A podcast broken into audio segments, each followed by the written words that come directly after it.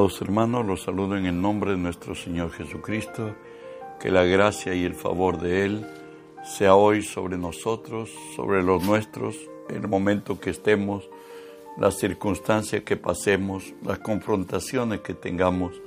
Recuerde que si Dios es por nosotros, nada ni nadie podrá contra nosotros. Hoy estamos estudiando la palabra de nuestro Dios en el libro de los Salmos, Salmo 119, 105, que nos dice así, lámpara es a mis pies tu palabra y lumbrera a mi camino. Oramos, Padre, gracias por el privilegio de presentarme hoy delante de ti y ponerme por ti delante de tu pueblo. Por ello te cedo, Señor, mis pensamientos, mi voluntad, las palabras de mi boca, mis actitudes y acciones, las someto y las sujeto a ti. Y tú que vives en mí, haz tu obra a través de mí. Por tu nombre, Jesús, toma autoridad sobre toda fuerza del reino de las tinieblas. Los ordeno que se aparten de este lugar y se aparten del lugar a donde esta señal alcanza. En el nombre de Jesús, huyan de nosotros. Dios Espíritu Santo, Permíteme decirte hoy, bienvenido Espíritu Santo, hoy unge mis labios con tu poder, pon tus palabras en mi boca, unge los oídos de mis hermanos, que tu palabra se quede en nosotros. Háblanos, buen Dios, en el nombre de Jesús. Gracias. Bueno, hermanos, hoy estamos concluyendo la serie que he titulado Lámpara es a mis pies tu palabra. Estudiaremos en este día ser guiado por el Espíritu Santo. En Gálatas 4.1 nos habla de la condición de ser un niño espiritual. Nos dice, pero también digo, entre tanto que el heredero es niño, en nada difiere del esclavo, aunque es Señor de todo en nada difiere del esclavo, aunque señor de todo. En, en los días bíblicos que se escribe la palabra, por cierto, en Israel la costumbre de del padre era darle una dote a su hijo, pero aquel que alcanzó la madurez no le daba su herencia, su porción al hijo que que era inmaduro. Y de ahí que nos dice la palabra ya en el Nuevo Testamento, porque todos los que son guiados por el Espíritu de Dios, estos son hijos de Dios. Solamente quien es guiado por el Espíritu de Dios va a alcanzar a vivir como hijo de Dios. Y lo que puede hacer el Espíritu de Dios lo tenemos en 1 Corintios 2 que nos dice, antes bien, como está escrito, cosa que ojo no vio, ni oído yo, ni han subido en el corazón del hombre, son las cosas que, eh, que Dios ha preparado para los que le aman. Pero Dios no la reveló a nosotros por el Espíritu, porque el Espíritu todo lo escudriña, aún lo profundo de Dios. Job habla del Espíritu y nos dice él hace cosas grandes e incomprensibles, maravillosas y sin número. Colosenses nos diría, en quién están escondidos todos los tesoros de la sabiduría y del conocimiento. Si tuviéramos sensatez, buscaríamos que el Espíritu nos guía toda verdad nos revele lo secreto y lo guardado, como lo dice Daniel. Él muda los tiempos y las edades, quita reyes, pone reyes, da sabiduría a los sabios y ciencia a los entendidos. Él revela lo profundo y lo escondido. Conoce lo que está en tinieblas. Con Él mora la luz. Sabes, no todo se ha descubierto. El Espíritu Santo va a revelarnos los secretos muy guardados, los tesoros muy escondidos, porque Él es el Dios, el que nos pone nombre. Aún en la palabra hay muchas cosas que faltan ser reveladas. El Espíritu nos alumbrará y nos guiará toda verdad. Job decía, con Dios está la sabiduría y el poder. Suyo es el consejo y la inteligencia. Si Él derriba, no hay quien edifique. Encerrará al hombre y no habrá quien le abra. Eclipsado por la gloria más grande y absoluta, Pablo va a decirnos en Romanos 11, oh profundidad de las riquezas, de la sabiduría y de la ciencia de Dios, cuán insondables son tus juicios e inoscrutables sus caminos. ¿Por qué? ¿Quién entendió la mente del Señor? ¿O quién fue su consejero? ¿O a quién le, le dio a él primero para que fuese recompensado? Porque de él, por él y para él son todas las cosas. A él sea la gloria por los siglos de los siglos. Amén. Dios le dice a su pueblo Israel por Isaías, en Isaías 48, oh si hubieras atendido a mis mandamientos, fuera entonces tu paz como un río, tu justicia como las ondas del mar, fuera como la arena tu descendencia, y los renuevos de tus entrañas como los granos de arena. Nunca su nombre sería cortado, ni raído de mi presencia. El salmista, conocedor de la grandeza de Dios, de la revelación de su gloria y poder, le dice, hazme oír por la mañana tu misericordia, porque en ti he confiado. Hazme saber el camino por donde ande, porque a ti he elevado mi alma. Líbrame de mis enemigos, oh Jehová. En ti me refugio. Enséñame a hacer tu voluntad, porque tú eres mi Dios. Tu buen espíritu me guíe a tierra de rectitud, una vida de excelencia, una vida de gloria, pero ¿cómo se hace? Nos dice Jeremías, solo por Dios, en silencio, mi alma espera. Leo Lamentaciones 3:26 al 29. Bueno es esperar en silencio la salvación de Jehová. Bueno le es al hombre llevar el yugo desde su juventud, que se siente solo y calle, porque es Dios quien se lo impuso. Ponga su boca en polvo por sí. Aún hay esperanza. Hay momentos crueles que la vida nos da y en verdad solo Dios es nuestro amparo y nuestra fortaleza. Y que el salmista decía, oh Jehová, de mañana oirás mi voz, de mañana me presentaré delante de ti y esperaré. Con la determinación firme de que Dios sea su consejero, su mentor y su guía, como lo dice Isaías, pero los que esperan en Jehová tendrán nuevas fuerzas, levantarán alas como las águilas, correrán y no se cansarán, caminarán y no se fatigarán. Escucha los resultados de esta espera. Salmos 63, 1 y 2. David, de su propia de su propio cultivo y de su propia cosecha. Él decía, Dios, Dios mío eres tú, de madrugada te buscaré.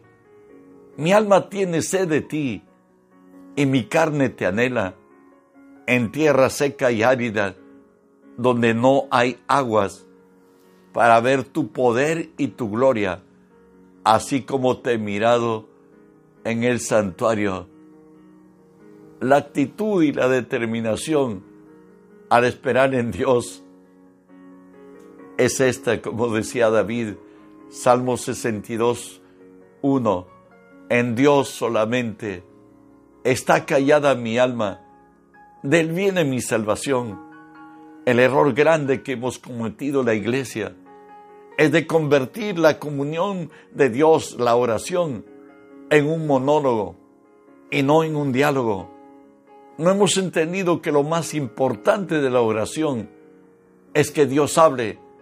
David subo el secreto y se levantó en gloria. Por eso él dice, nuevamente leo Salmo 62, 1, en Dios solamente está callada mi alma, de él viene mi salvación. Os decía que el original dice, solo en Dios, en silencio, solo por Dios en silencio, mi alma espera, de él viene mi salvación. Después de que le has presentado a Dios las posibilidades de cómo alcanzar lo que tú buscas, y después le dices, Señor, ¿qué dice usted o qué dices tú de acuerdo a cómo trates a tu Padre y a nuestro Padre? De ahí queda en silencio hasta que Dios salve. Por eso David sabía este secreto y él sigue diciéndonos, porque ha sido mi socorro y así en la sombra de tus alas me regocijaré. Está mi alma pegada a ti, tu diestra me ha sostenido. Todo su caminar buscó la guía del Espíritu. Claro que siendo hombre tuvo desliz, también lo es verdad, pero en su relación con Dios siempre fue la medida, el metro, con la cual se medía todos los reyes de Judá y de Israel. Avanzo. Eh, Dios le dice, dice en el Salmo 46, 10, Estad quietos y conoced que yo soy Dios. Seré exaltado entre las naciones, enaltecido seré sobre la tierra. Cállate, dice el Señor. Espera, voy a hablarte. El caminar de Jesús fue como está aquí en Isaías 54 y 5 Jehová el Señor me dio lengua de sabios para saber hablar palabras al cansado. Despertará mañana tras mañana, despertará mi oído para que oiga como los sabios. Jehová el Señor me abrió el oído. No fui rebelde ni me volví atrás. En la vida espiritual de Jesús generalmente se amanecía orando, esperando que su Padre le hablara. Pero en el día estaba con tanta fuerza y poder para levantar muertos, hablar con sabiduría. Y de ahí que Jesús dice de él mismo en Juan 5, 19 y 20, está hablando como explicación a los fariseos que buscaban acosarle por haber sanado en el estanque de Bethesda aquel muchacho que era aquel hombre que tenía 38 años de invalidez y que llegado ahí Jesús lo encontró esperando y le dijo, ¿quieres ser sano? Él le dijo, sí, pero no hay quien me meta, porque tan pronto el agua es agitada por el ángel, el que desciende primero que yo viene. El Señor dijo, levántate, toma tu lecho y anda. Y Jesús fue identificado como el que había hecho esto. De pronto Jesús le dice así, respondió Jesús entonces y le dijo, de cierto, de cierto os digo, no puede hacer el Hijo nada por sí mismo, sino lo que vea sea al Padre, porque todo lo que el Padre hace, también lo hace el Hijo igualmente, porque el Padre ama al Hijo y le muestra todas las cosas que Él hace, y mayores cosas, estas le mostrará, de modo que vosotros os maravilléis. ¿Sabe qué? Dios ha cedido al hombre su autoridad sobre la tierra y Dios hace su obra a través de los hombres que Él ha llamado, de aquellos que le buscan, de aquellos que han entendido que hay más que la razón y la lógica, que hay un Dios viviente que está interesado en bendecir al mundo y que su pueblo seamos de bendición. Y en este caso, Jesús lo hizo y él dijo que él nada habla sino aquello que oye de su Padre y que él nada hace sino aquello que ve hacer de su Padre. Yo soy el brazo ejecutor de mi Padre y sabes que tú y yo podemos ser el brazo ejecutor de la voluntad de Dios en esta tierra. No sin en vano dice la palabra que nos tengan todos los hombres como servidores de Cristo y administradores de los misterios de Dios. En nosotros deben, deben encontrar lo que de Dios buscan porque somos el instrumento que Dios va a usar. Y de ahí que Jesús ya para irse ora a su Padre, Juan 17, dice así, y por ellos yo me santifico a mí mismo, para que también sean santificados en la verdad. Mas no ruego solamente por estos, sino también por los que han de creer en mí, por la palabra de ellos, o sea, en ti y en mí, para que ellos sean uno, como tu Padre, oh Padre en mí, y yo en ti, que también ellos sean uno en nosotros, para que el mundo crea que tú me enviaste. ¿Cuándo va a llegar eso de que el Padre y el Hijo estén en nosotros? Eso es ser santificados, Dios obrando en nosotros. Es cuando lo dice Juan 14, 23, respondió Jesús y dijo, el que me ama, mi palabra guardará, y mi Padre le amará, y vendremos a él y haremos morada en él cuando realmente seamos hacedores de la palabra en todo nuestro camino.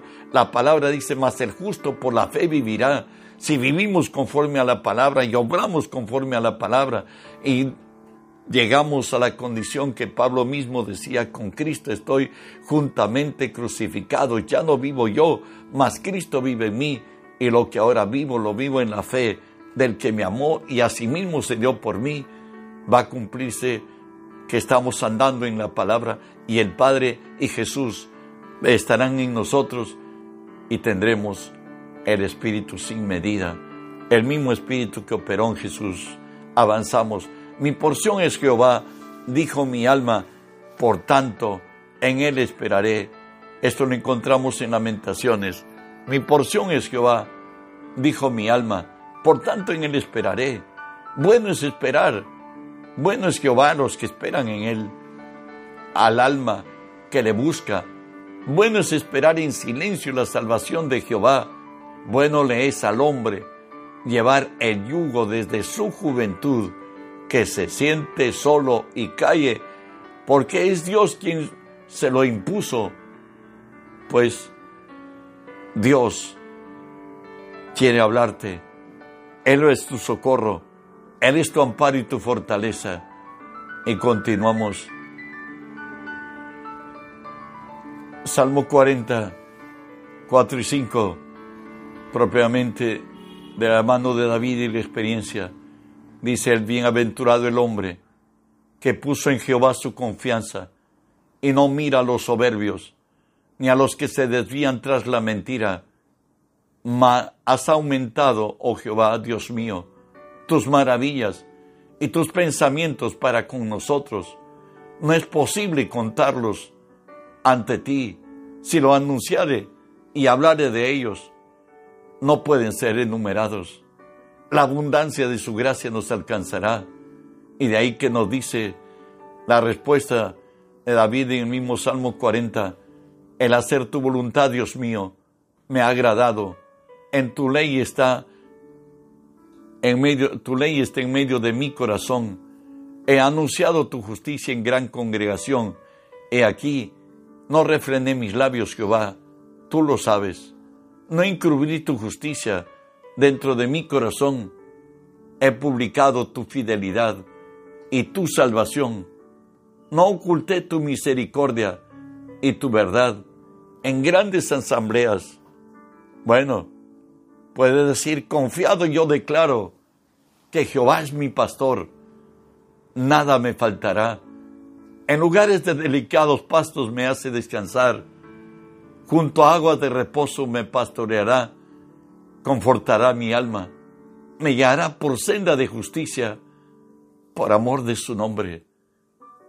O resultados de una vida determinada por Dios, por su Espíritu nos dice, segunda de Samuel 8:15, y reinó David sobre Israel, y David administraba justicia y equidad a todo su pueblo.